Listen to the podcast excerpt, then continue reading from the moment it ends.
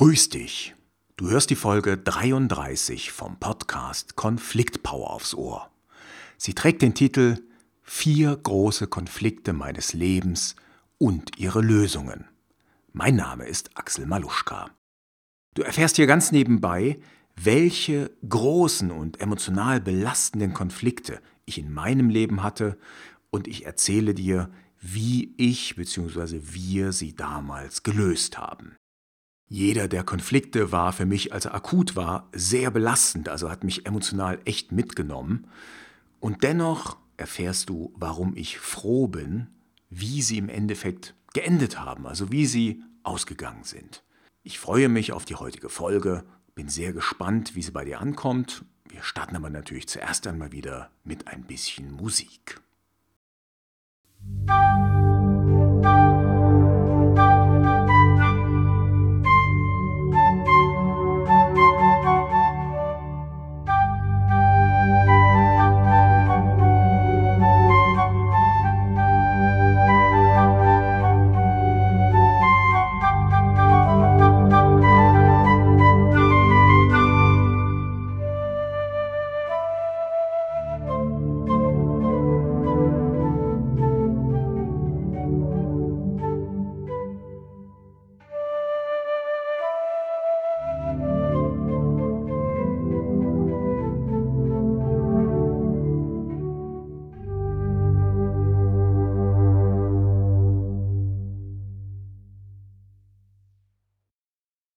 Ja, bevor ich mit den einzelnen Konflikten starte, erzähle ich dir mal noch ganz kurz, wie es zu der heutigen Folge gekommen ist, also wie ich auf das Thema gekommen bin. Wir haben jetzt im Moment gerade Ende des Jahres 2020. Die Folge wirst du allerdings frühestens Anfang 2021 hören. Dennoch ist ja jetzt um den Jahreswechsel meistens die Zeit für eine Rückbesinnung aber auch für einen Ausblick. Und ich habe mich entschieden, mal tatsächlich zurückzuschauen, aber nicht nur auf das sehr merkwürdige, verkorkste Jahr 2020, sondern vor allen Dingen auf mein gesamtes Leben. Also ich wollte mal beleuchten, welche Konflikte hatte ich, mit wem, warum, waren das innere oder zwischenmenschliche Konflikte und vor allen Dingen, wie habe ich sie damals gelöst. Und dabei hm, habe ich so ein Sammelsurium an verschiedenen Konflikten aufgestellt und habe mir daraus dann einfach vier Konflikte herausgegriffen und die stelle ich dir heute vor.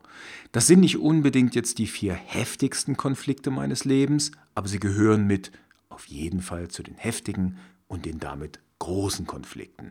Ja, und vielleicht kannst du ja daraus auch etwas lernen starten wir mit dem ersten Konflikt und da kann es sein, dass es dir schwerfällt, den nachzuvollziehen, den wirklich zu verstehen, wenn du nicht eine ähnliche Biografie hast wie ich. Ich stamme nämlich aus der ehemaligen DDR, also sprich aus dem Osten von Deutschland. Damals gab es zwei Staaten und ich bin in der DDR aufgewachsen mit all den Nachteilen, aber auch den Vorteilen, die wir auch heute sicherlich nicht leugnen sollten. Die Realität damals, die kollidierte nämlich permanent mit einem meiner wichtigsten Werte, und das ist die Wahrheitsliebe. Also meine Eltern, die haben mich wirklich dahingehend erzogen, dass ähm, Lügen, bewusstes Lügen, ein, eine ganz grässliche Angelegenheit ist. Also das, das geht überhaupt nicht. Und von daher mh, hm, war ich immer ein Mensch, der sich der Wahrheit verpflichtet gefühlt hat. Nun war das Problem in der ehemaligen DDR, dass du im Grunde genommen zwei Stimmen hattest oder zwei Arten zu sprechen.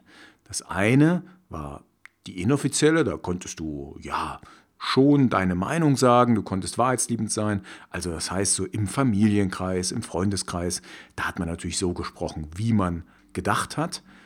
Das Problem war nur, sobald es ein wenig offiziell wurde oder irgendwelche offiziellen Staatsvertreter wie Lehrer, Professoren, äh, andere Leute anwesend waren, hast du dich verstellt. Und dann hast du die offizielle Propaganda, die offizielle realsozialistische Propaganda wiedergegeben und nachgeplappert. Und das war ähm, super schwierig für mich zumindest, ich habe es auch nicht verstanden. Also ich wusste nicht, warum darf ich nicht meine Meinung sagen. Ich habe es, ähm, naja, ich habe mich natürlich angepasst, aber es war wirklich sehr, sehr schwer. Und ich erinnere mich daran, ich habe dann beispielsweise in Klasse, ich weiß gar nicht mehr, was das war, Klasse 10 war ich, glaube ich. Das muss so mh, hm, Klasse 10, das muss gewesen sein mh, 88, 87, 88 oder sowas in der Richtung. Ähm, da habe ich dann einen Aufsatz geschrieben über mein über meinen Lieblingssong. Ich habe damals äh, die Band Sodom gehört. Das ist äh, Thrash Metal, also sehr schneller Metal gewesen. Und äh, die haben ein Lied, das äh, heißt Bombenhagel. Und dort haben sie dann die deutsche Nationalhymne, also die westdeutsche Nationalhymne, unsere heutige Hymne, auf der Gitarre gespielt. Und dann habe ich in dem Aufsatz über diesen Song habe ich die Frage gestellt, warum kann das nicht die Hymne von uns allen sein? Und ich sag mal, hätte meine Deutschlehrerin das an den Schulleiter weitergereicht, hätte ich richtige Probleme kriegen können. Also ich hatte wirklich einen heftigen Konflikt wegen der offiziellen Stimme, die wir leben mussten, die wir zeigen mussten, und der inoffiziellen, also unserer wirklichen Meinung. Wie wurde der Konflikt gelöst? Das weißt du ganz sicherlich. Glücklicherweise gab es die friedliche Revolution 1989. Und ich werde sicherlich mein Leben lang nicht vergessen, wie es war, in Leipzig montags mit auf der Straße zu sein, sich tatsächlich auch in eine unbekannte Gefahr zu begeben, denn wir wussten nicht, ob da nicht die Armee, die NVA aufläuft, die Stasi, die Polizei, wer auch immer, um ja, dort die Menschen zu inhaftieren, um sie äh, vom Demonstrieren abzuhalten. Aber es war ein unbeschreibliches Gefühl, gegen das System aufzustehen und dann dieses System tatsächlich erst bröckeln und dann stürzen zu sehen. Also das war passte äh, natürlich auch super zu meinem Alter. Ich war damals 17, also es war genau in dieser Revoluzerphase habe ich die Revolution erlebt. Und das ist also ein Gefühl, das kann man kaum beschreiben. Das ist wirklich unfassbar gewesen. Und dennoch will ich dir einen Gedanken mit auf den Weg geben, der mich danach noch beschäftigt hat. Meine Frau und ich, wir sind ja dieses Jahr umgezogen im Sommer und im Rahmen des Umzugs habe ich dann in einer uralten Kiste ganz am Boden einen Zeitungsartikel oder einen, einen ausgeschnittenen Teil aus einer Zeitung wiedergefunden. Das muss so von Mitte der 90er stammen.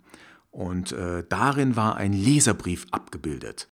Der Leser fragte, was ist nun besser, die heutige deutsche Realität oder die frühere Realität in der DDR? Also sinngemäß hat er das gefragt. Und er schrieb, früher durfte ich in der DDR nichts gegen Honecker sagen. Aber ich habe mit meinem Chef auf Augenhöhe gesprochen. Wenn mein Chef Mist gebaut hat, habe ich ihn wie ein Kumpel kritisiert. Heute darf ich zwar gegen Kohl schimpfen und wettern, wie es nur geht, nur ich darf meinen Chef nicht mehr kritisieren. Was ist nun besser? Ja, und da ist meine Frage, hm, haben wir eventuell damals eine politische Diktatur, die in meinen Augen auf jeden Fall schlechter war als alles, was danach kam, haben wir also eine politische Diktatur gegen eine andere Art von Diktatur getauscht? Sind eventuell Hierarchien, jegliche Formen von Hierarchien, so etwas wie Diktaturen, egal ob die jetzt in Unternehmen, in Behörden oder in anderen Organisationen stattfinden? Ja, dieser Frage werde ich nochmal in einer extra Folge nachgehen, weil ich die unglaublich spannend finde. Und vielleicht ist meine Biografie, also meine Erwerbsbiografie, wie man so schön sagt, die Antwort auf diese Frage, weil ich bin seit Ewigkeiten, also seit 2003, selbstständig. Ich habe also keinen Chef. Woran liegt das wohl, dass ich so arbeite, obwohl es eine ganze Zeit lang extrem schwierig, anstrengend und auch fordernd war? Ja, was habe ich aus meinen Erlebnissen gelernt? Dass sich letztendlich jedes unfaire, ungerechte System früher oder später selbst erledigt. Das heißt, es wird dann ganz einfach abgeschafft und durch etwas Besseres ersetzt. Ob das Bessere dann der Weisheit letzter Schluss ist, das wird man sehen, aber mich tröstet die Hoffnung, dass ungerechte Systeme, schlechte Systeme früher oder später hinweggefegt werden und ich bin, wie, wie gesagt, froh, dass ich ein Teil der damals friedlichen Revolution gewesen bin. Ja, der zweite Konflikt, den ich dir heute vorstelle, der fand in einer Zeitspanne statt, die ich gerade auch schon benannt habe. Das war so Mitte der 90er. Ich war damals Anfang, Mitte 20. Ja, und ich bin darauf gekommen, weil ich vor einiger Zeit äh, ein Coaching hatte. Ich habe eine junge Dame coachen können, begleiten können, die mit mir ein Erstgespräch geführt hat und dabei stellte sich heraus, sie hat ein naturwissenschaftliches Studium begonnen, hat das abgebrochen, es war, glaube ich, ein Chemiestudium und äh, wusste mit ihrem Leben nicht so recht anzufangen. Die war mh, Mitte 20, 24 oder 25 und ja, hatte eben mich als Coach empfohlen bekommen, auch für ein solches Thema.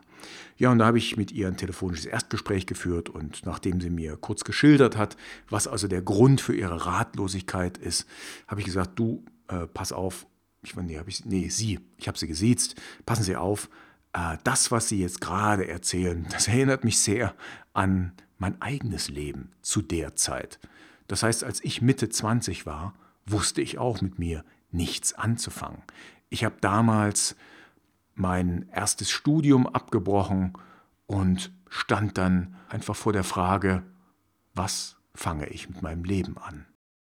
Das war damals natürlich ein sehr heftiger und auch belastender innerer Konflikt, aber auch einen äußeren Konflikt hatte ich, nämlich bevor ich mein Studium abgebrochen habe, habe ich mir lange Zeit überlegt, um Gottes Willen, was sagen eigentlich meine Eltern dazu? Werde ich nicht deren Erwartungen extrem enttäuschen?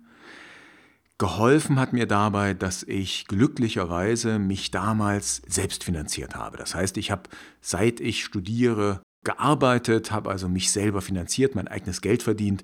Insofern war ich von niemandem abhängig und konnte dann auch meine Entscheidungen komplett selbst fällen. Ja, wie habe ich diesen großen inneren Konflikt angepackt? Wie habe ich ihn gelöst? Letztlich ganz einfach dadurch, dass ich zwei für mich wichtige Ziele gesetzt und dann auch konsequent verfolgt habe. Die Betonung liegt dabei auf dem Wort sinnvoll. Das heißt, mein Studium hatte mir damals keinen Spaß mehr gemacht, weil es mir sinnlos, also für mich sinnlos erschienen war. Hm, die neuen Ziele haben mir einen neuen Sinn gegeben, haben meinem Dasein, meinem Streben einen neuen Sinn gegeben. Ja, und insofern habe ich diese beiden Ziele auch gern verfolgt und sie haben mich wirklich aus dem emotionalen Loch, aus dieser, ja, ich möchte schon fast sagen, depressiven Phase in meinem Leben regelrecht rausgezogen. Ich habe die beiden Ziele auch schon mal beschrieben, lustigerweise in der Podcast-Folge, warum du Zielfetischisten den Stinkefinger zeigen solltest. Die beiden Ziele waren damals für mich erstens Schriftsteller werden und zweitens den schwarzen Gürtel in einer Kampfkunst bekommen. Und beides habe ich dann sehr intensiv verfolgt. Ich habe also angefangen, zum einen äh, so einen Fernkurs zu absolvieren zum Thema Handwerk des Schreibens. Zum anderen habe ich eben auch Kurzgeschichten geschrieben. Ich habe meinen ersten Roman geplant und beim Thema Kampfkunst, da bin ich ins Training eingestiegen, habe ein Jahr lang beim Koreaner in Bonn trainiert, das war allerdings nicht so der Bringer, bin dann glücklicherweise über meinen auch jetzigen Trainer Jürgen Höller auf das Thema Karate, Vollkontakt-Karate, Ashihara-Karate gestoßen. Ja, und ähm, diese Form des Karate trainiere ich bis heute. Also das hat sich bei mir durch mein Leben gezogen seitdem. Ähm, den schwarzen Gürtel habe ich dann glücklicherweise nach 17 Jahren Training auch erreicht. Trage den jetzt ja schon seit mittlerweile acht Jahren. Ähm, habe mich also auch schon dran gewöhnt und kann nur sagen, beide Ziele zu verfolgen war für mich damals unfassbar wertvoll. Das Ziel, Schriftsteller zu werden, habe ich in der Form, wie ich es mir damals erträumt hatte, nicht erreichen können. Trotzdem bin ich sehr, sehr dankbar, dass ich damals das Ziel hatte und auch den Weg gegangen bin. Ich werde also gleich bei meinem nächsten großen Konflikt auch nochmal darauf zurückkommen, auf das Ziel, denn es hat was damit zu tun. Ähm, ich habe sehr lange sehr viel Belletristik geschrieben und habe dabei ein sicherlich nicht zu verachtendes Sprachverständnis entwickelt. Also sowohl was Lese- und Hörverstehen angeht, wie man so schön sagt, als auch natürlich was das Schreiben oder auch das Sprechen angeht. Und insofern bin ich für meine Beschäftigung mit der Sprache, mit Charakteren, mit Stories, mit Plots etc. und natürlich vor allen Dingen mit dem Stil, mit der Schreibstimme, auch mit der Sprechstimme, dafür bin ich sehr, sehr dankbar. Und in dem Sinne habe ich zwar das Ziel nicht erreicht, vom Schreiben leben zu können, das war also mein damals für mich formuliertes Ziel, aber trotzdem war es eine unfassbar wertvolle Erfahrung für mich, dieses Ziel zu verfolgen und meinen Weg zu gehen. Wir sind im Jahr 2003 angekommen. Der nächste große Konflikt, den ich damals hatte, den hatte ich mit meiner ersten Frau, mit meiner Ex-Frau. Ich habe dir erzählt, ich wollte Schriftsteller werden und Schriftsteller müssen natürlich Romane schreiben. Ich habe aber seit Mitte der 90er nur geplant und ich, nee, obwohl das stimmt auch nicht. Ich hatte auch eine erste Version eines Romans geschrieben, die war ungefähr 150 Seiten lang. Äh, habe das dann allerdings alles wieder verworfen, weil das war wirres Zeug, das hat mir überhaupt nicht gefallen. Ja, und dann kam eine berufliche Zäsur. Ich wollte und konnte mich und musste mich beruflich verändern und damals entschied ich dann jetzt oder nie und ich entschied mich, meinen ersten Roman wirklich richtig strukturiert und konzentriert zu schreiben und mir vor allen Dingen dafür auch die Zeit zu nehmen.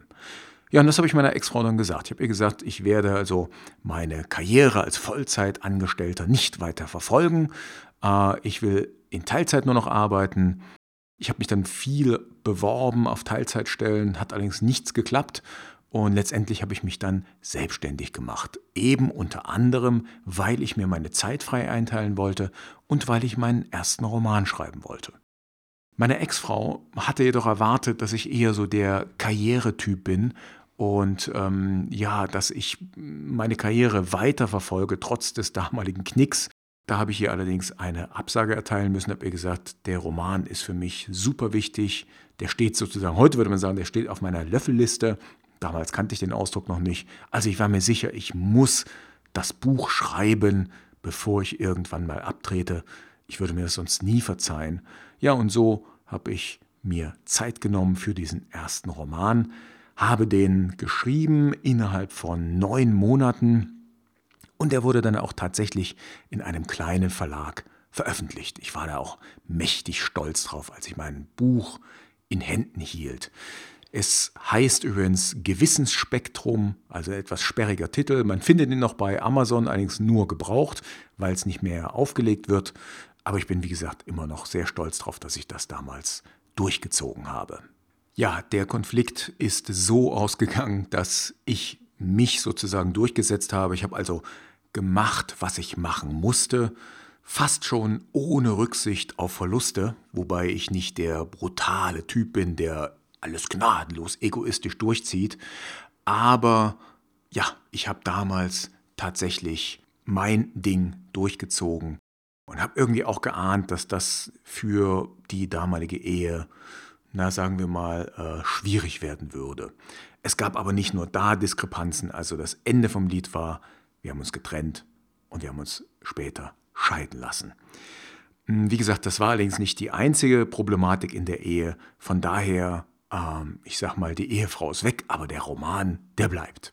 Und ich bin froh, dass ich mich so entschieden hatte und dass ich also auch so meinem Bedürfnis gefolgt war, meinem Herzen der Stimme in mir gefolgt war, obwohl ich das Ziel, Schriftsteller zu werden, vom Schreiben leben zu können, so nicht umgesetzt habe. Damit komme ich zum vierten und letzten großen Konflikt, den ich dir vorstelle. Der hat sich im Jahr 2016 ereignet, also vor ziemlich genau vier Jahren. Es ging damals um das Thema Karate, also mein Herzensthema, meine große Leidenschaft, auf die ich mich auch schon wieder freue, sie hoffentlich demnächst wieder ausüben und mit anderen Leuten zusammen trainieren zu können. Wir waren damals als erst Karate-Abteilung und später als eigenständiger Karate-Verein Mitglied im sogenannten Enshin Kaikan. Das ist also der internationale Verband für Enshin Karate. Enshin Karate ist ein sehr cooles, modernes Karate-System. Das ist, ja, ich sag mal, eine Entwicklung aus dem Ashihara Karate. Das Ashihara Karate ist ein Vollkontakt-Karate-Stil mit Würfen, mit äh, Drehbewegungen, mit Elementen aus Aikido, Jiu-Jitsu und natürlich dem Kyokushin Karate, also dem Vollkontakt-Karate-Stil. Ja, und das Enshin Karate, das hat uns wirklich sehr gut gefallen und so hatten wir uns entschieden, dem Enshin Kaikan beizutreten, dort auch Prüfungen abzulegen. Allerdings gab es da im Lauf der Jahre dann doch ein paar, ich sag mal, Diskrepanzen, was Training und Trainingsinhalte anbetraf. Wir hatten das Gefühl, dass wir uns nicht so sehr, ich nenne es mal, diktieren lassen wollten, welche Inhalte wir trainieren und wie wir trainieren und was wir trainieren, worauf wir den Schwerpunkt legen. Unter anderem haben wir tatsächlich nur für die Prüfungen die sogenannte Grundschule trainiert, die also, sagen wir mal, weitgehend unrealistisch ist, wenn man jetzt einen modernen Straßenkampf als Grundlage für den Ernstfall nimmt. Das heißt, kein Mensch verwendet die sogenannte Grundschule, das Kihon, für einen echten Kampf, also zumindest nicht, wenn du da ungeschoren rauskommen willst. Wir haben das also nur für die Prüfungen trainiert. Genauso war das mit den Katas. Katas sind so festgelegte Bewegungsformen, Bewegungsabfolgen. Da haben wir Trainer nicht mehr so recht den Sinn darin gesehen, wenn wir auf den Selbstschutz hintrainieren wollen. Das war also unser wichtigstes Ziel und ist es bis heute auch noch. Letztendlich haben wir da mehrfach erlebt, dass wir bei Lehrgängen und bei Prüfungen, naja, so ein bisschen ich nenne es mal, gerügt wurden von den Obersten des europäischen Enschenkaikan. Und ähm, da haben wir dann nach reiflicher Überlegung uns entschieden, dass wir unser eigenes Ding durchziehen wollen und dass wir diesem Verband nicht mehr angehören wollen. Wir sind also aus dem Verband ausgetreten, haben dann unserem Stil einen eigenen Namen gegeben, weil die Art, wie wir trainieren, ähm, die habe ich zumindest im deutschsprachigen Raum noch nirgendwo so gesehen. Und letztendlich haben wir unseren Stil Shobushinkai Karate genannt und haben uns anderen Verbänden angeschlossen. Heute haben wir eine eigene Prüfungsordnung, haben unsere eigenen Trainingsinhalte, gehören der WCA an, also der World Combat Association, und sind Teil der Marke Karate Praxis. Insofern bin ich auch da sehr froh, dass wir uns durchgesetzt hatten mit unserer, mit, gleich mit unserer Ansicht, was Karate, was modernes Karate ist, was modernes Karate leisten soll, was es, wie man es trainieren sollte. Und ich habe halt für mich auch wirklich entschieden, ich will in meinem Leben nichts mehr lernen müssen, von dem ich keinen Sinn sehe. Ja, das heißt, die Lösung in diesem Fall war auch wieder eine Trennung und ein Verfolgen dessen, was wir für richtig halten. Und ich sage mal so, äh, ich bin unfassbar froh, dass wir unsere Trainings so gestalten, wie wir sie gestalten. Und die Leute, die jetzt äh, zu unseren Lehrgängen kommen, die sind auch jedes Mal ja voller Freude und, und haben so das Leuchten in den Augen, sagen, wow, das ist Karate-Training. Und das macht dann eben wirklich so richtig, richtig Spaß. Ja, das waren die vier Konflikte, die ich dir heute mal in der Rückschau auf mein Leben vorstellen wollte. Ähm, ich hoffe, du konntest daraus etwas mitnehmen und hast vielleicht sogar für dich und für deine Konflikte etwas gelernt. Was ich gelernt habe, ist auf jeden Fall, erstens, folge deinem Herzen, dann wirst du es später nicht bereuen und wirst dich freuen. Und zweitens, hey, Konflikte vergehen und fühlen sich im Nachhinein nicht mehr so schlimm an, wie dann, wenn du akut drin bist. Und genau diese äh, Gewissheit, die hilft mir auch in meinen heutigen Konflikten, die ich natürlich auch habe, gelassen zu bleiben und zu sagen, hey, bis jetzt habe ich jeden Konflikt durchgestanden, ausgestanden, teilweise auch gut oder sehr gut gelöst. Warum sollte das in Zukunft anders sein?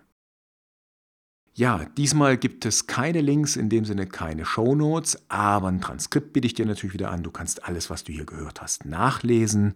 Äh, doch ich verlinke auf meine eine Podcast-Folge, die mit den Zielfetischisten. Das Transkript und auch diesen einen Link findest du unter maluschka.com-033, also maluschka.com slash 033 für die 33. Episode. Ja, und eine Bitte habe ich zum Schluss. Äh, ich habe jetzt gerade den Redaktionsplan für die nächsten sechs Monate aufgestellt. Das heißt, die Themen für die nächsten, fürs nächste halbe Jahr habe ich komplett. Ich habe auch äh, die Interviewpartner, die ich gern hätte, mir aufgeschrieben. Die werde ich jetzt demnächst anfragen. Mm, ich habe allerdings eine Bitte. Schreib mir doch, welches Thema interessiert dich ganz besonders? Also worüber würdest du ganz gern mal eine Podcast-Folge hören. Vielleicht hast du einen Konflikt, bei dem du nicht genau weißt, wie du damit umgehen sollst. Vielleicht hast du ein Konfliktmuster, ein Verhaltensmuster, bei dem du sagst, Mensch, da hätte ich ganz gern mal einen Tipp, wie kann ich mein Verhalten verändern oder was kann ich besser machen. Also, wenn du ein Thema hast hier für den Podcast, dann schreib mir doch bitte am besten per Mail an podcast.maluschka.com. Du kannst natürlich auch gerne unter meiner Folge in meinem Blog unter maluschka.com-033 einen Kommentar hinterlassen. Da freue ich mich ganz besonders drüber. Dann wünsche ich dir ein richtig tolles, ein gesundes neues Jahr, ein tolles Jahr 2021. Ja, und wir sehen und hören uns dann in zwei Wochen wieder. Bis dahin, mach's gut. Ciao, ciao und tschüss.